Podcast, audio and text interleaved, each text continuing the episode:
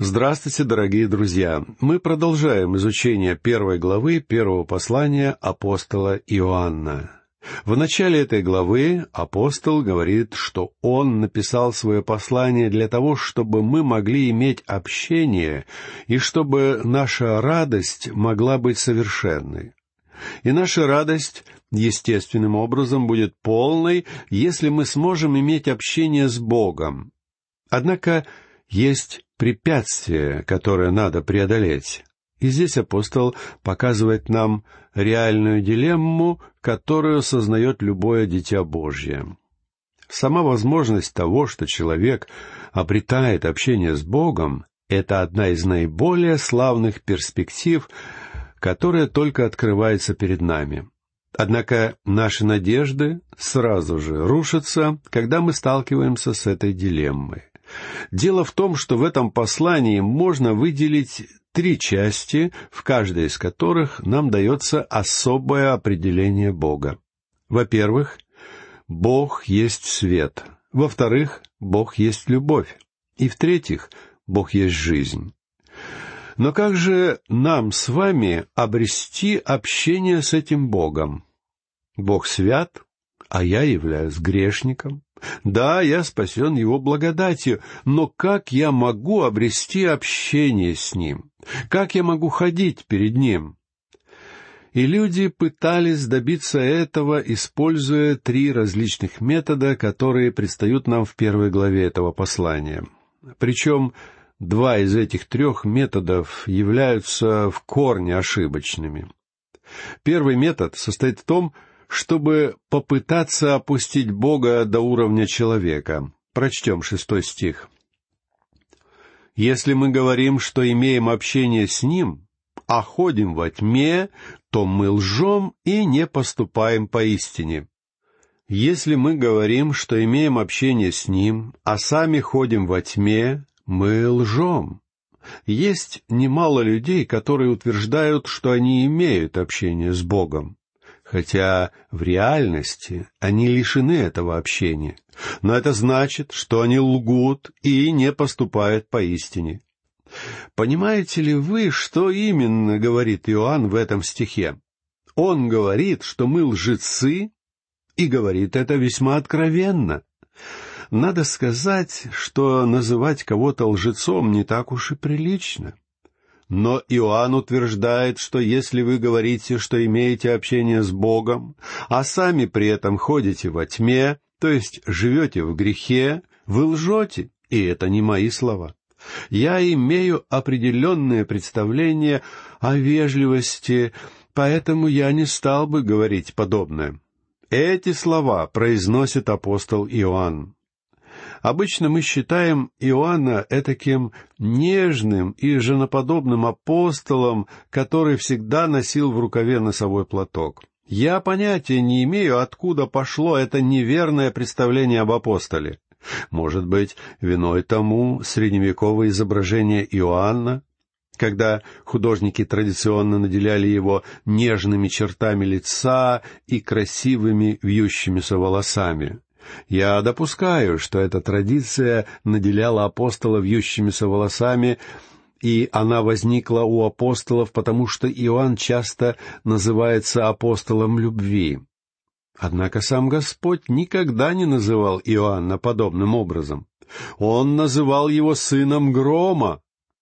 Поэтому я уверен, что на самом деле Иоанн был большим, сильным и суровым рыбаком. И именно Он говорит нам всем, «Если вы говорите, что имеете общение с Богом и при этом ходите во тьме, вы лжете, потому что Бог есть свет и святость». Мы слышали сегодня очень много разговоров о грехах, происходящих в христианских кругах. Не так давно в какой-то известной газете я прочел о том, что руководители одной большой секты оказались уличены в безнравственном и порочном поведении. Я не знаю, насколько достоверны были те сведения, хотя я сомневаюсь, что уважаемая газета рискнула бы опубликовать подобные факты без должного на то основания. Но главное не в этом.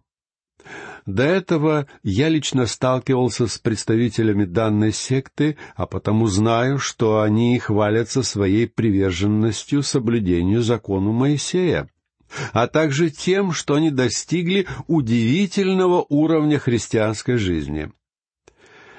Однако вы, конечно же, знаете, что одной из десяти заповедей является заповедь «не прелюбодействуй», которую мы находим в 14 стихе 20 главы книги «Исход». Очевидно, что эти люди пытались оправдать и объяснить свои действия каким-то иным путем.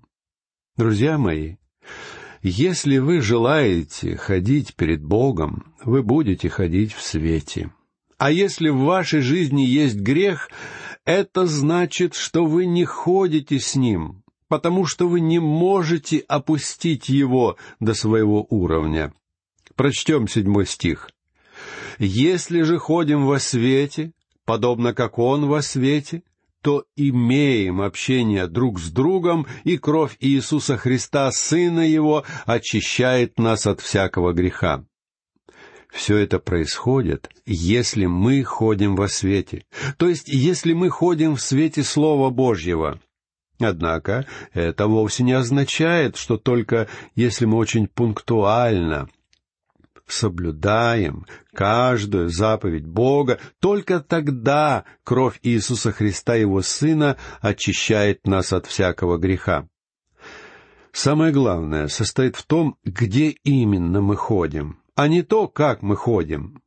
Вступили ли мы в присутствие Бога и позволили ли мы Его Слову воссиять в наших грешных сердцах? Дело в том, что человек вполне может поступать по тьме, думая, что с ним абсолютно все в порядке. Позвольте мне проиллюстрировать это с помощью одной назидательной истории из моей жизни. Несколько лет назад я читал серию лекций в одной церкви. В ходе этой поездки один из служителей предложил мне провести вместе с ним на охоте выдавшийся у меня свободный день. Поскольку у меня действительно выпал свободный день, я радостно согласился на его радушное приглашение. После завтрака он принес мне ружье, и мы вместе поехали в его излюбленное охотничье угодье. Несколько часов мы двигались по лесу вдоль небольшого ручья и подошли к невысокому, но длинному холму, у которого ручей разделялся на два рукава. В этом месте мой спутник предложил мне разделиться. Я должен был обойти холм слева, а он двинулся справа, и через некоторое время ручей должен был вывести нас обоих к месту начала нашего пути.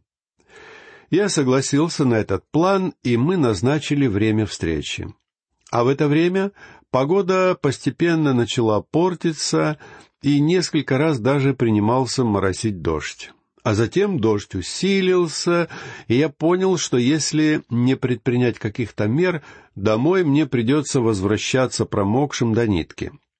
К счастью, на своем пути я обнаружил у подножья холма несколько небольших пещер и решил переждать непогоду в самой большой из них. Я решительно забрался внутрь и просидел там около получаса. Но от неподвижности меня стало знобить, поэтому я решил, что необходимо развести огонь и согреться. Я собрал сухие листья на полу пещеры и сумел развести небольшой костер. Но как только огонь костра осветил мое укрытие, я с удивлением обнаружил, что нахожусь там вовсе не один. Никогда мне не доводилось бывать в таком месте, где одновременно собралось бы так много пауков и ящериц.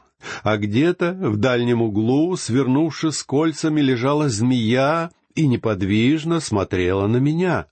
Признаюсь вам, друзья мои, сделанное открытие заставило меня пулей выскочить из этой пещеры. Я руководствовался представлением, что в животном мире также действует право первенства. И поскольку эти создания захватили данную пещеру до меня, она действительно по праву принадлежала им. Я оказался под проливным дождем и, конечно же, вымок до нитки, добираясь до места нашей встречи. Однако ни за какие блага мира я не согласился бы опять вернуться в эту пещеру. А теперь позвольте мне рассказать о морали этой истории. Пока в этой пещере было темно, я в совершеннейшем спокойствии провел в ней около получаса. Но когда огонь костра показал мне, что скрывается в глубине пещеры, я уже не мог чувствовать себя уютно. Друзья мои, в нашем мире есть немало людей, которые каждое воскресенье приходят в свои церкви. Однако они не слышат Слова Бога. И как результат они пребывают во тьме, слушая какие-то наставления по экономике, политике или достойной жизни. Причем чаще всего им просто даются увещевания делать самое большое из того, на что они способны. И при этом эти люди чувствуют себя совершенно комфортно. Причем меня ничуть не удивляет, что им уютно и комфортно. Однако, если бы эти люди вступили в свет Слова Бога, они увидели бы, что являются грешниками и не могут опустить Бога на свой уровень. Поэтому Иоанн говорит, что если человек утверждает, что он имеет общение с Богом, но при этом продолжает жить во грехе, он лжет. За годы моего пасторского служения я очень часто сталкивался с этим явлением. Мне вспоминается один служитель, который был хорошим проповедником и путешествовал по различным церквям со своими проповедями и свидетельствами. Однако через некоторое время выяснилось, что он живет в прелюбодеянии. Выяснилось, что в течение нескольких лет он встречался с женщиной, как бы мы сказали, на стороне, и мне даже трудно описать вам, какой ущерб это нанесло делу Христа, когда его тайна вышла наружу. Причем этот человек продолжал настаивать, что он имеет общение с Богом. Я осознаю, что мы живем в такие дни, когда нравственные стандарты меняются драматическим образом, и люди изобретают всевозможные методы и способы, как придумать извинения и оправдать свои грехи. Однако они не могут опустить Бога на свой уровень. Если вы живете в грехе, Бог не желает иметь с вами общения. А если вы думаете иначе, вы обманываете себя или же используете психологические хитрости, чтобы прикрыть все это маской респектабельности. И многие наши психологические проблемы сегодня связаны именно с этим самым обстоятельством. Один человек, который услышал мои рассуждения на эту тему, сказал, что, по сути дела, речь идет о тривиальном лицемерии в церкви. И если мы подойдем к самому корню проблемы, именно об этом здесь и идет речь. Лицемерие. Эти люди на словах исповедуют одно, говоря, что имеют общение с Богом, и в то же самое время они ходят во тьме. Иоанн говорит, что они лжецы. А теперь представьте себе, что вы являетесь чадом Бога и живете во грехе. Но внезапно вы вдруг видите свою жизнь в свете Божьего Слова. Потеряли ли вы свое спасение? Когда свет в моем кабинете показал, что мои руки нуждаются в куске мыла и воде, я пошел и вымыл их. Так и апостол Иоанн говорит, что кровь Иисуса Христа, Сына Его, очищает нас от всякого греха. Слово «очищает» стоит в настоящем времени. Кровь Христа постоянно и непрестанно очищает нас от всех грехов. Если вы оказались во грехе, вы вовсе не потеряли спасение. Однако вы утрачиваете ваше общение с Богом до тех пор, пока не получите очищение. Дело в том, что Иоанн говорит о семейной истине. Если вы принадлежите к семье Бога и имеете грех в вашей жизни, Бог не будет обращаться с вами как с грешником, живущим вне Христа. Он будет поступать с вами как со своим непокорным чадом. Он возьмет вас, как свое чадо, и даст вам почувствовать крепость его наказующей руки. Как вы помните, его наказующую руку ощутил на себе царь Давид. Точно так же Анани и Сапфира не смогли уйти от ответа. Друзья мои, наши попытки опустить Бога до нашего уровня просто не сработают. Однако это один из методов, который люди часто используют сегодня в попытках преодолеть эту пропасть между святым Богом и грешным человеком. Еще одним методом, который довольно часто используется сегодня, является попытка поднять человека до уровня Бога. Такие люди говорят, что человек достиг состояния безгрешного совершенства и что он живет на возвышенном уровне. Что ж, апостол Иоанн говорит и о подобном подходе. Послушайте, что он пишет в восьмом стихе. «Если говорим, что не имеем греха, обманываем самих себя, и истины нет в нас. Это даже хуже, чем быть лжецом, друзья мои. Если вы достигнете состояния, когда вы уверены, что вообще не имеете греха в своей жизни, это значит, что в вас просто нет истины. Причем это вовсе не означает, что вы являетесь лжецом. Это означает, что вы лишены истины. Вы обманываете себя. Вы не обманываете больше никого, однако вы, несомненно, обманываете самого себя. В своей христианской жизни я столкнулся с этой проблемой очень рано. Когда я только поступил в колледж, решив стать служителем, моим первым соседом по комнате в общежитии оказался молодой человек, который, так же как и я, собирался стать пастором.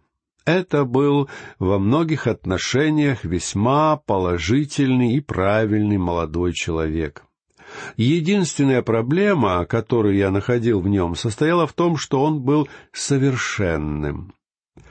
Когда мы познакомились, он представился и сразу же проинформировал меня о том, что в течение вот уже нескольких лет он не совершал грехов. Я точно не помню, то ли он говорил об одном годе, или же речь шла о двух, или даже трех годах. Для меня было шоком познакомиться с человеком, который не грешил так долго. Я надеялся, что он станет моим другом, однако он не отличался особым дружелюбием. Но это еще не все. Дело в том, что в каждой комнате, где мне доводилось жить, временами что-то происходило не так, как надо. И вот я оказался в комнате, где кроме меня был всего только один человек. Причем этот второй ни при каких обстоятельствах не мог оказаться виноват. Поэтому, когда что-то происходило не так, как нужно, кто, как вы думаете, был виновен в этом? Да, я признаю, что обычно неправ был именно я. Обычно. Но далеко не всегда. Хотя мой сосед был приятным молодым человеком, он вовсе не достиг уровня совершенства, о котором говорил. Более того, он был далек от совершенства. После завершения первого семестра всем однокурсникам было разрешено поменяться комнатами по своему предпочтению, чтобы поселиться с теми студентами, с кем им больше понравилось. Поэтому я уведомил своего соседа, что я намереваюсь переехать от него к другому студенту.